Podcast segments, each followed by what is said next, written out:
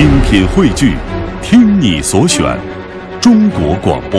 radio.dot.cn，。各大应用市场均可下载。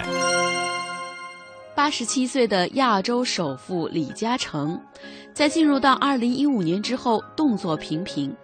比如说，他正在进行一系列大胆的尝试，把他旗下的长实和和黄合并了，迁册到开曼群岛。他还收购了英国的铁路集团，旗下的屈臣氏也收购了五十家荷兰的药房。他的智慧、精力和激情似乎和他的年纪并没有太大的关系。那他是怎么做到的呢？来说说属于李嘉诚的百分之九十到底是什么？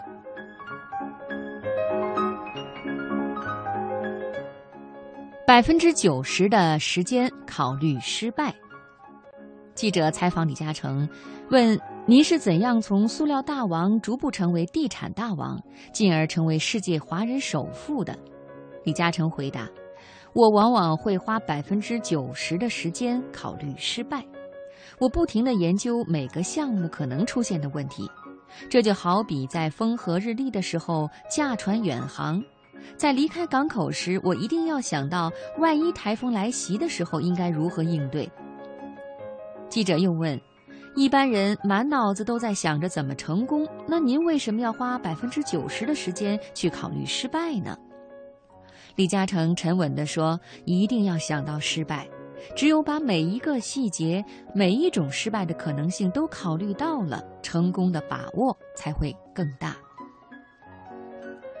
每天百分之九十以上的时间想未来的事情。记者问：“为何在太多企业家轻易断送一家企业的同时，李嘉诚几乎碰不到天花板？”李嘉诚轻描淡写的回答：“其实是很简单的，我每天百分之九十以上的时间不是用来想今天的事情，而是想明年、五年、十年后的事情。”人无远虑，必有近忧，要有居安思危的意识，这是企业家的基本素质。就如同下棋，下一步棋要想到五步六步才是高手。目光短浅的企业家经营的企业倒闭是很正常的现象。百分之九十否定要慎重。李嘉诚是如何处理别人和自己意见不符的情况呢？李嘉诚说：“我常常是这样，假如一个项目我认为是不好的话，我还是会非常虚心地听取不同意见。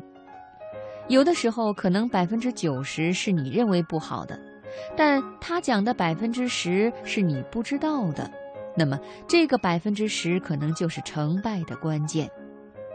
因为今天跟从前有一个不同，传统的行业如果出错，错不了多少。”但是今天的决定错了，可以错得非常离谱。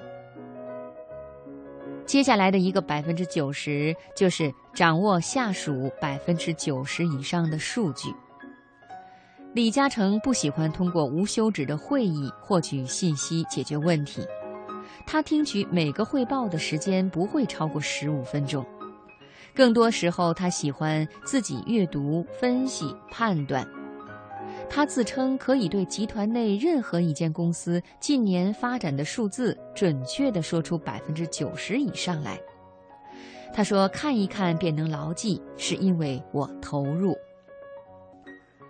上面这四个百分之九十是李嘉诚在上海中总结出来的经验，也是他这位被世人称之为超人的智慧所在。李嘉诚的成功模式可能别人是无法模仿的，但李嘉诚善于运用百分之九十的智慧，却是人人可以学习和效仿的。无论商界、政界，或者是其他的行业，无论做人做事，这都是非常适用的。